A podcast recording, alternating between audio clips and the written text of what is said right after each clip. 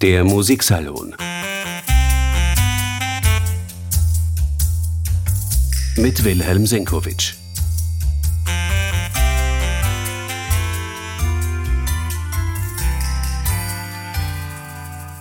Dieser Tage gastiert das Symphonieorchester aus Rotterdam in Wien unter der Leitung von Lav Shani und man hat einen Pianisten mitgebracht, Kirill Gerstein, der das dritte Klavierkonzert von Bela Bartok musizieren wird. Das ist eines der meistgespielten Werke der musikalischen Moderne, mild und abgeklärt symbolisiert es den Spätstil dieses Komponisten im amerikanischen Exil. Und es sind die Klavierkonzerte, an denen man die Entwicklung Bartoks vom musikalischen Revoluzer bis zum anerkannten Großmeister der Moderne nachvollziehen kann. Willkommen, meine sehr geehrten Damen und Herren, zum heutigen Musiksalon, in dem wir das künstlerische Leben des Bela Bartok Revue passieren lassen möchten, anhand seiner Werke für Klavier und Orchester.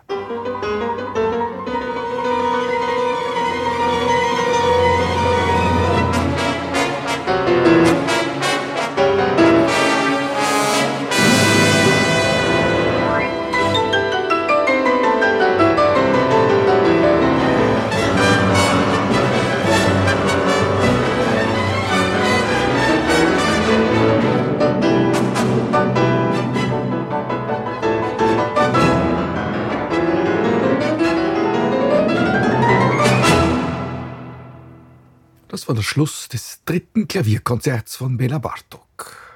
Drei Klavierkonzerte hat dieser Komponist geschrieben, der auch ein virtuoser Pianist gewesen ist, aber bereits sein Opus 1 war ein Stück für Klavier und Orchester, die sogenannte Rhapsodie. Das dritte Konzert ist das letzte vollendete Werk von Bartok, die letzten 17 Takte, musste schon ein Schüler instrumentieren und die Rhapsodie hat der Komponist als Opus 1 gezählt. So lässt sich also die musikalische Karriere des Bela Bartok an seinen Werken für Klavier und Orchester ablesen. Die Rhapsodie war nicht das erste Stück, mit dem der Komponist an die Öffentlichkeit gegangen ist. Sie entstand nach einer symphonischen Dichtung namens Koschut, das wichtigste künstlerische Zeugnis des Komponisten im jugendlichen Alter. Er war gerade 21, als er diese Koschut-Symphonie geschrieben hat. Politischen Inhalts natürlich und von der Kritik gleich hoch gelobt. Da hieß es, Bartok sei der erste rein ungarische Symphoniker. Das kam dem Komponisten sehr gelegen. In einem Brief an die Mutter hatte er geschrieben, ich für meine Person werde mein Leben lang auf jedem Gebiet, zu jeder Zeit und auf jede Weise einem Ziel dienen, dem Wohle der ungarischen Nation und des ungarischen Vaterlandes. Diese patriotischen Aussagen haben korreliert mit der von Bartok selbst sogenannten chauvinistischen Strömung in seinem Land. Die hat dazu geführt, dass sich auch die Kunst politisch gerieren sollte, in Bartoks Worten. Es galt, in der Musik etwas spezifisch Ungarisches zu schaffen. Es lag also nahe, dass Bela Bartok in der Nachfolge von Franz Liszt, dem ungarischen Nationalkomponisten, eine ungarische Rhapsodie schreiben würde. Der Anfang dieses Stücks klingt auch ein bisschen wie eine der Rhapsodien von Liszt. Das Vorbild ist unverkennbar.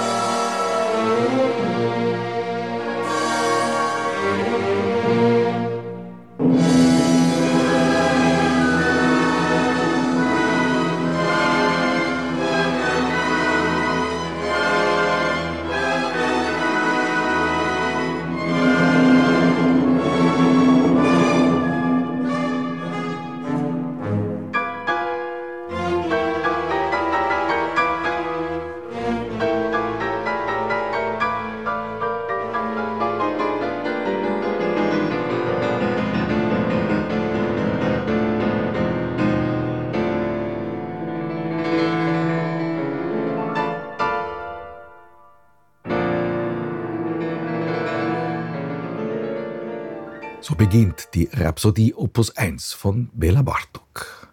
Das Stück ist zuerst einmal für Soloklavier entstanden, so wie bei Liszt, und dann gab es diverse Versuche mit Orchestrierungen. Die Bedeutung des Vorbilds Liszt's für die musikalische Moderne, die war Bela Bartok eigentlich gar nicht so klar, als er daran gegangen ist, seine Rhapsodie zu komponieren. Er schreibt, Liszt's Bedeutung für die Weiterentwicklung der Tonkunst erfasste ich damals noch nicht. Ich sah in seinen Werken nur die Äußerlichkeiten. Also ein bisschen äußerlich ist dann auch die Formgebung der Rhapsodie bei Bartok. Bei Franz Liszt folgen die meisten der 19 veröffentlichten Rhapsodien dem Prinzip eines langsamen Beginns und einem zündend gesteigerten Finale. Das hat Bartok übernommen, aber mit dem ersichtlichen Bemühen, daraus etwas anderes zu machen, etwas Eigenes einzubringen und diese simple Form zu sprengen. Seine Rhapsodie dauert weit mehr als 20 Minuten. Bemerkenswert ist, dass die erste Steigerungswelle im langsamen Anfangsteil ganz anders zu Ende geht, als man annehmen würde. Bei Liszt steigert sich die Musik in diesen Momenten in der Regel so, dass sich daraus quasi ganz selbstverständlich der rasante Schluss der Rhapsodie entwickeln kann. Bei Bartok bricht die Musik allerdings unmittelbar vor diesem Übergang in sich zusammen. Sie nimmt eine jähe, unerwartete Entwicklung in ein Seufzermotiv und geht dann in eine improvisatorische, langsame Passage über.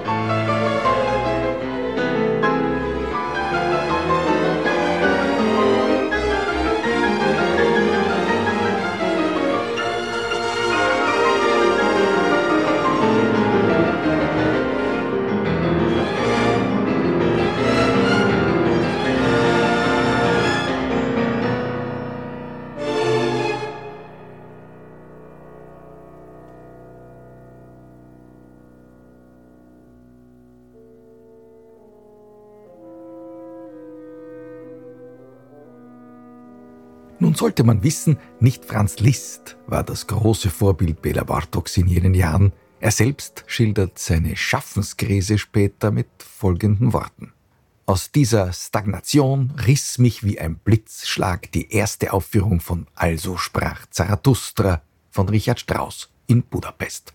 Das war 1902. Das von den meisten dortigen Musikern mit Entsetzen angehörte Werk erfüllte mich mit dem größten Enthusiasmus. Endlich erblickte ich eine Richtung, die Neues barg. Also was Richard Strauss betrifft, die nächstfolgende Tondichtung, ein Heldenleben, die war für Bartok so etwas wie eine Bibel. Er hat selbst einen Klavierauszug angefertigt, den er dann öffentlich unter großer Beachtung aufgeführt hat. Das war 1903. Und dann hat er sein eigenes Heldenleben komponiert und das war eben die Tondichtung Koschut. Was bei Strauss des Helden Wahlstatt im Kampf des Komponisten gegen die Musikkritiker ist, das ist bei Bartok die historische Auseinandersetzung des ungarischen Heers unter der Leitung von Lajos Kossuth mit der österreichischen Armee, also ein historischer Tatbestand. Jetzt sind wir wieder beim komponierenden Patrioten Bartok charakterisiert das österreichische Heer durch eine verzerrte Anleihe beim Kaiserlied von Josef Haydn und er lässt in historischer Wahrhaftigkeit aus ungarischer Perspektive die Tondichtung resigniert enden. Für das nachfolgende Opus 1, die Rhapsodie für Klavier und Orchester, da war allerdings ein positiver Schluss vorgesehen. Allerdings tönt der anders als man ihn bei den Rhapsodien von Liszt finden kann. Wie Liszt setzt auch Bartok zu einer rasanten Finalsteigerung an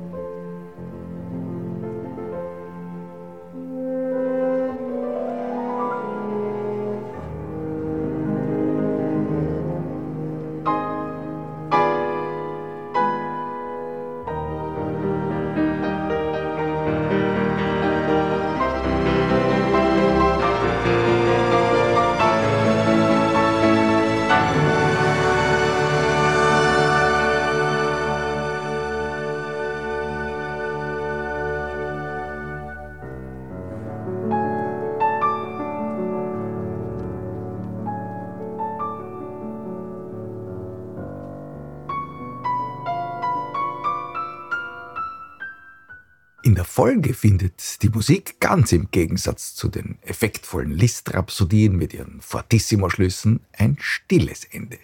Und da klingt nun ganz eindeutig wieder das Heldenleben von Richard Strauss nach, inklusive Hornsolo.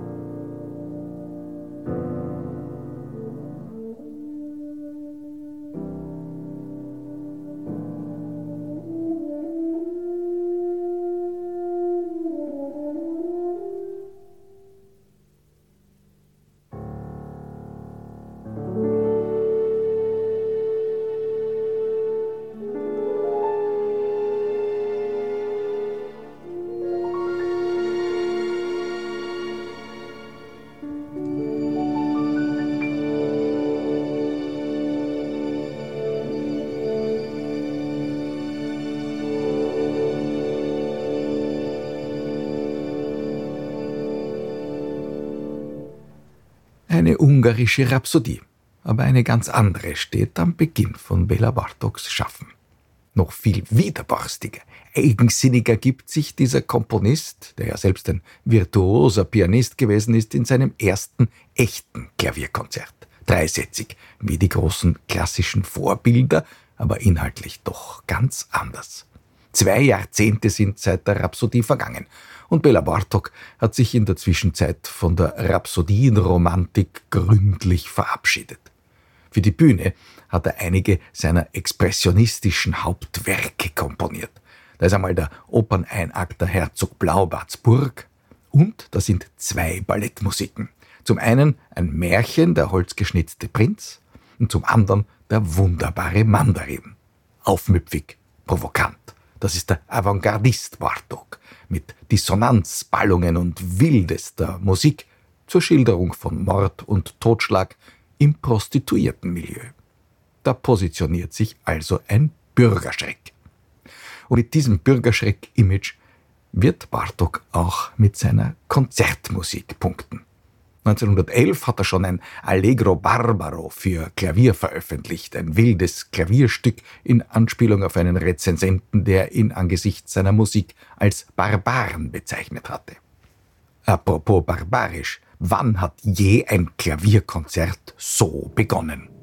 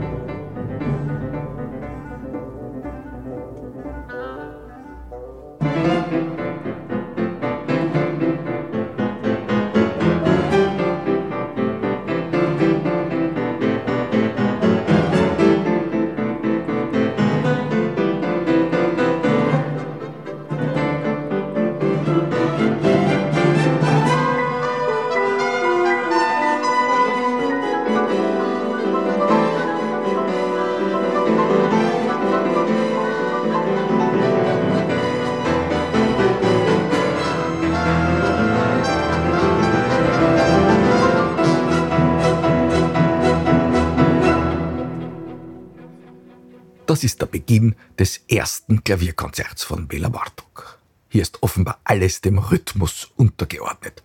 Dem Rhythmus und der reichen Schlagzeugbatterie von Bartoks Orchester. Und dem reiht sich auch das Klavier als größtes Schlaginstrument willig ein. Anstelle einer Durchführung in einem ersten Satz wäre das üblich im klassischen Konzert. Da gibt es inmitten dieses Satzes plötzlich ein orientalisch anmutendes Intermezzo. Ein schillerndes Klangbild wird da beschworen, tänzerisch ruhig, rätselhaft, mysteriös in sich bewegt.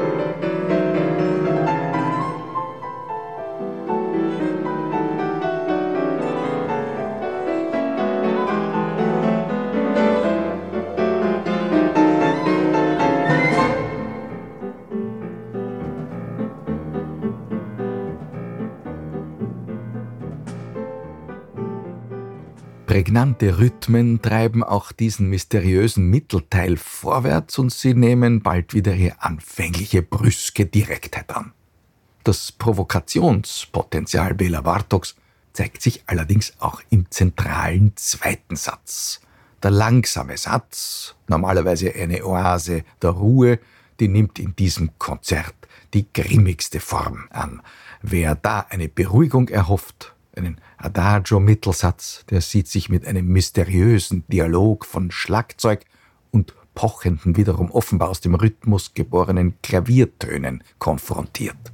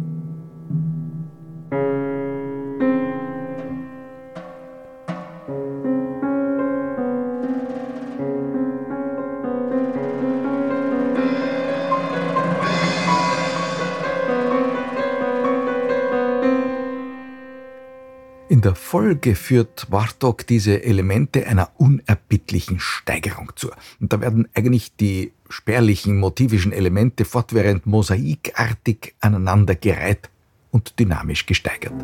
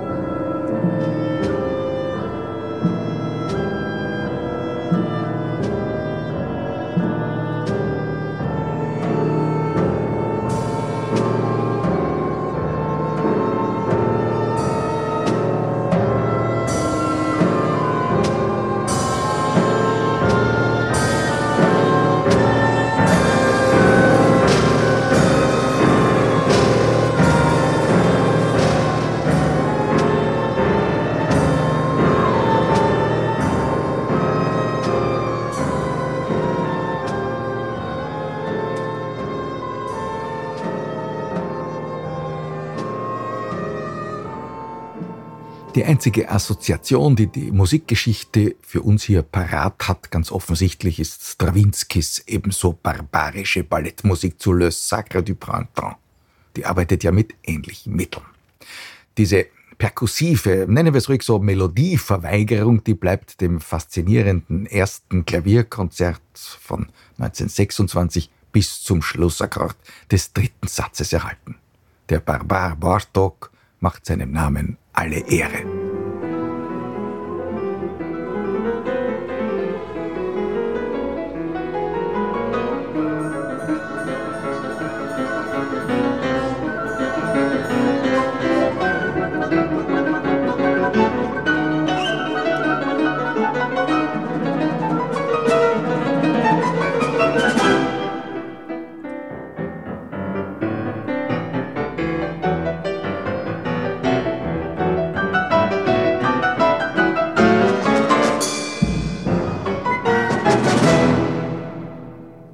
Der Komponist war sich durchaus bewusst, was er da angerichtet hatte.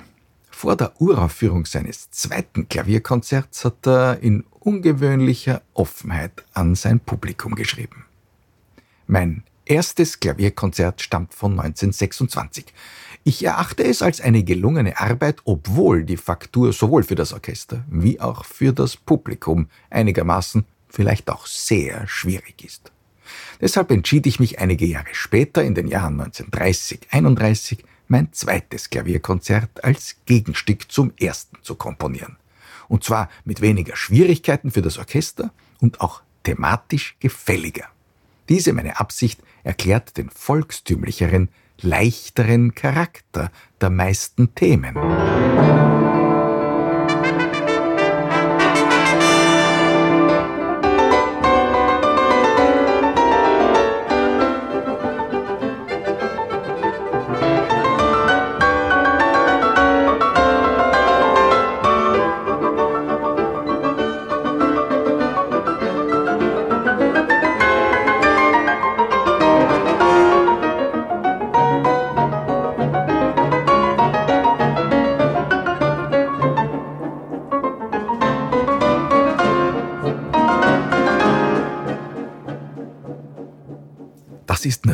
Spürbar dasselbe rhythmische Elan, der das erste Konzert vorangetrieben hat, aber wirklich, wie versprochen, mit einer thematischen Erfindung, die fasslich erscheint.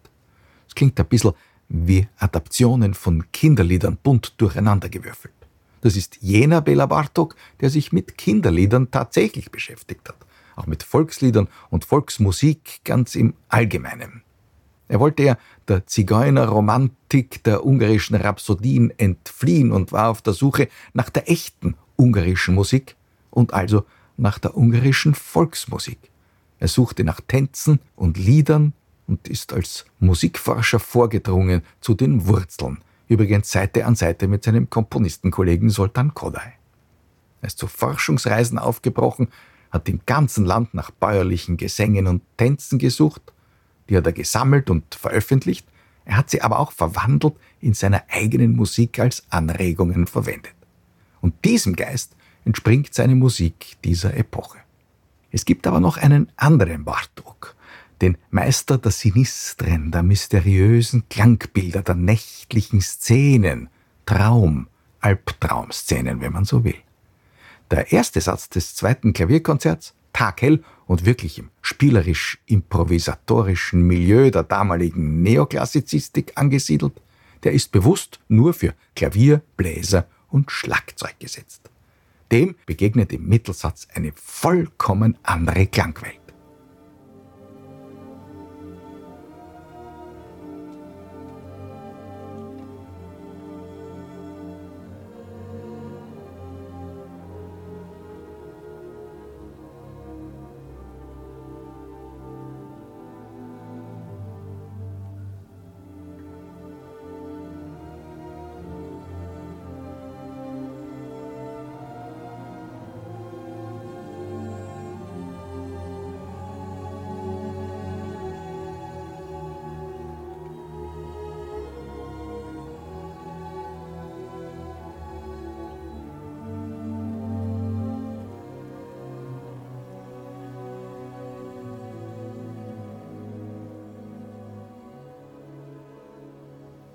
Ersten Mal in diesem zweiten Klavierkonzert sind Streichinstrumente zu hören. Und sie beschwören eine ganz bestimmte nächtliche Stimmung, wie sie Bartok während seines Schaffens immer wieder beschworen hat.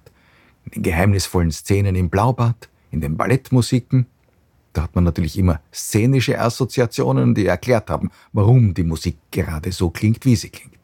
In den Instrumentalwerken ist das ein wenig schwieriger und vor allem in den langsamen Sätzen der Streichquartette oder in der grandiosen Musik für Saiteninstrumente und später auch noch in der sogenannten Elegie im Zentrum des späten und vielgespielten Konzerts für Orchester, da beschwört Bartok solche irisierende Traumwelten.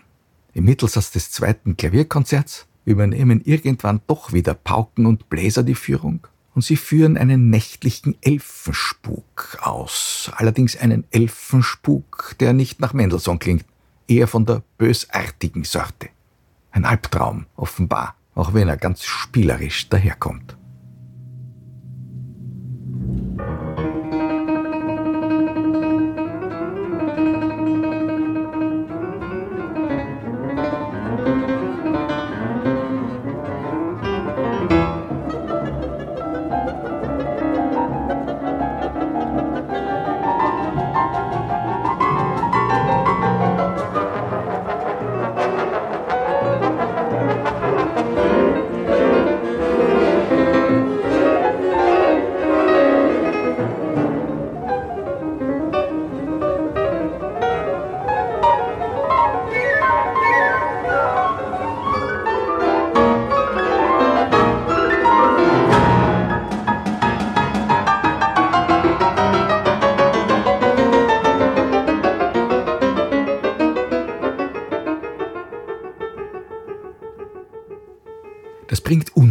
Geschehen und der Schluss des Mittelsatzes des zweiten Klavierkonzerts, der findet erst zur anfänglichen, wenn auch gespenstischen Ruhe zurück, nachdem sich das Individuum einmal unter verzweifelter Aufbietung aller seiner Kräfte mächtig aufgebäumt hat.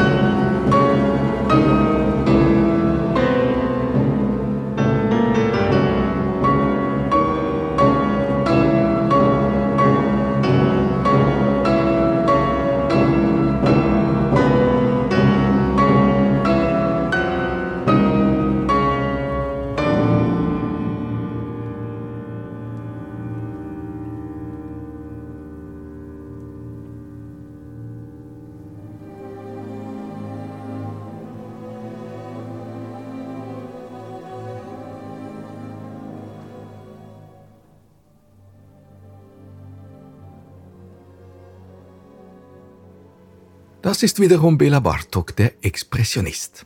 Im Finale vereint er dann alle Kräfte, tatsächlich nun Klaviersolo, Bläser, Streicher und Schlagwerk, um die Bilanz des Gehörten zu ziehen. Zunächst kehrt einmal der perkussive, von immensem rhythmischem Elan bewegte Gestus des Kopfsatzes wieder, aber auch die sinistren Elfenzaubereien werden kurz vor dem kraftvollen Schluss noch einmal beschworen.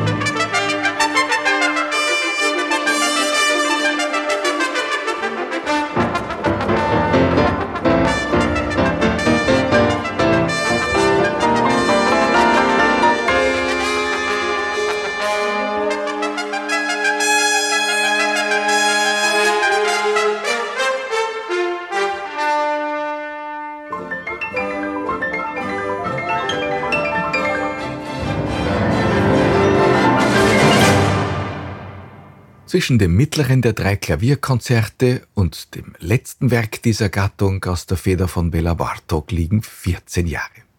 Es war eine unruhige Zeit, es folgte die Emigration des Komponisten in die Vereinigten Staaten und da gab es einige lukrative Aufträge durch die bedeutenden Dirigenten der amerikanischen Orchester. Diese Chefdirigenten waren ja zum Teil aus Ungarn und sie haben ihren Landsmann nicht im Stich gelassen. Ein Projekt hat Spartok mittlerweile lebensgefährlich erkrankt, für seine Pianistengattin Dita vorbehalten. Er wollte ihr ein Klavierkonzert schreiben. Alle anderen Aufträge hat er abgelehnt und hat seinen Plan in einem Brief an den Sohn Peter kommentiert. Ich möchte Mutter ein Klavierkonzert schreiben. Dieser Plan beschäftigt mich schon seit geraumer Zeit. Wenn sie es an drei bis vier Orten spielen könnte, das würde so viel Geld einbringen wie eine der zurückgewiesenen Bestellungen. Ob Bela Bartok zu diesem Zeitpunkt bereits gefühlt hat, dass dieses dritte Klavierkonzert sein letztes Werk sein würde, das ist nicht zu ahnen. Aber es liegt ein Schleier der Verklärung über dieser Musik. Sie gehört zum poetischsten, was Bartok je geschrieben hat, und wohl auch zu den wenigen tief empfundenen lyrischen Geniestreichen der musikalischen Moderne. Der Beginn des Konzerts klingt beinahe wie eine entfernte Erinnerung an den Anfang des Violinkonzerts von Felix Mendelssohn Bartholdy.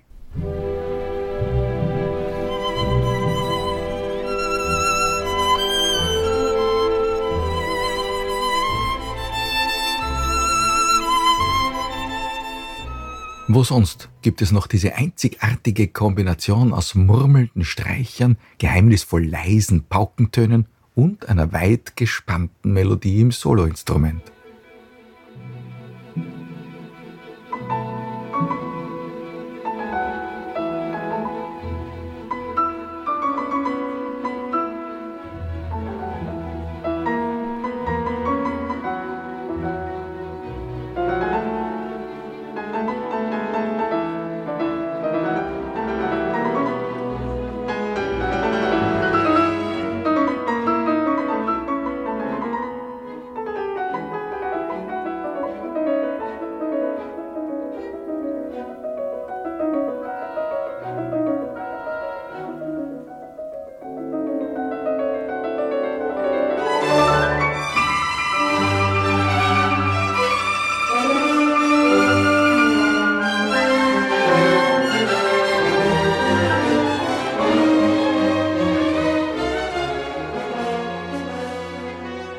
So kehrt quasi über die Hintertür die musikalische Romantik zurück ins Schaffen von Bela Bartok. Und auch die Elfenmusik aus dem zweiten Konzert kehrt verwandelt wieder. Aber jetzt ist es kein Spuk mehr, sondern ein wirklicher Elfenzauber. Tänzerisch, charmant, schwebend, ein Ballett für Klavier und Orchester.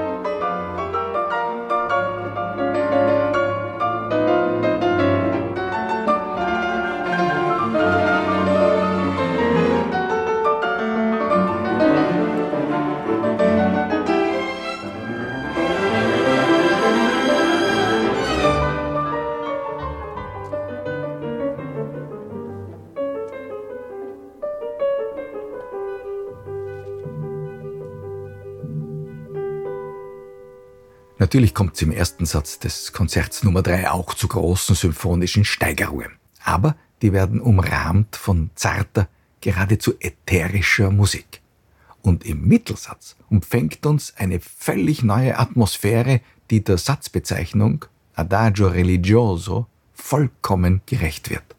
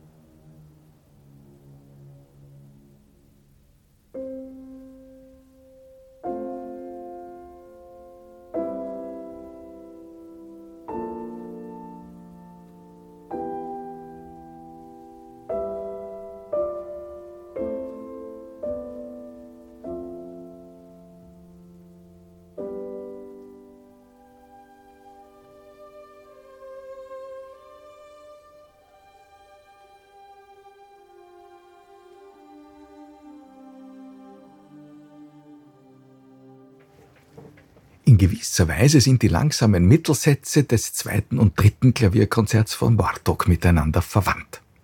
Auch im dritten bäumt sich das Klavier auf gegen finstere Mächte, aber diesmal führt die Aktion zum Durchbruch in eine völlig ungeahnte Region. Mit einem Mal lichtet sich die Szene, wir befinden uns in einer sonnigen Landschaft von fröhlichem Vogelgezwitscher erfüllt.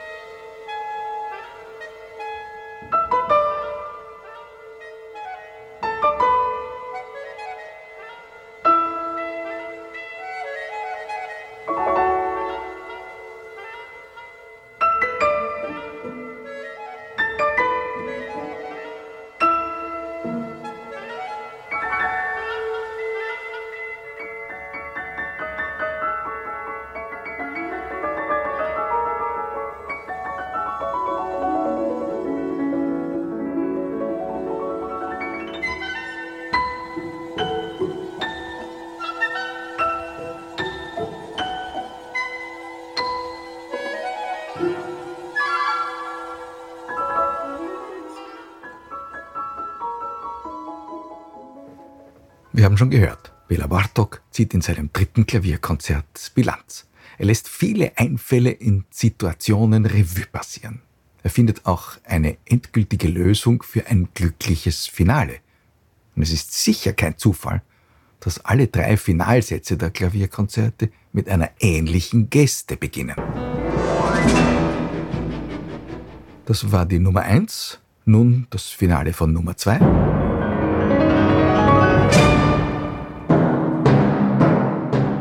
Und das der Auftakt zum Finale von Nummer 3.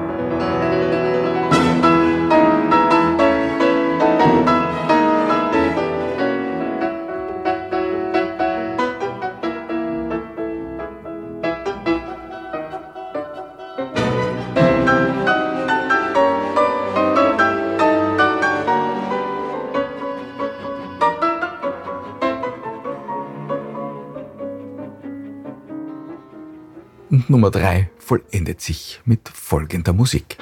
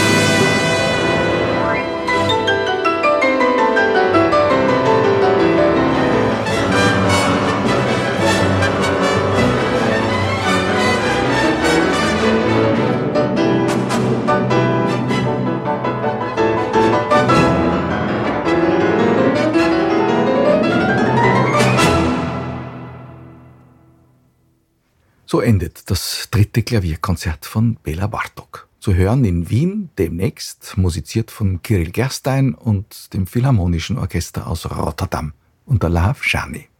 Damit haben wir unseren Spaziergang durch die Welt der Klavierkonzerte von Bela Bartok und damit einen Rundblick über die Entwicklung von Bartoks Schaffen beendet.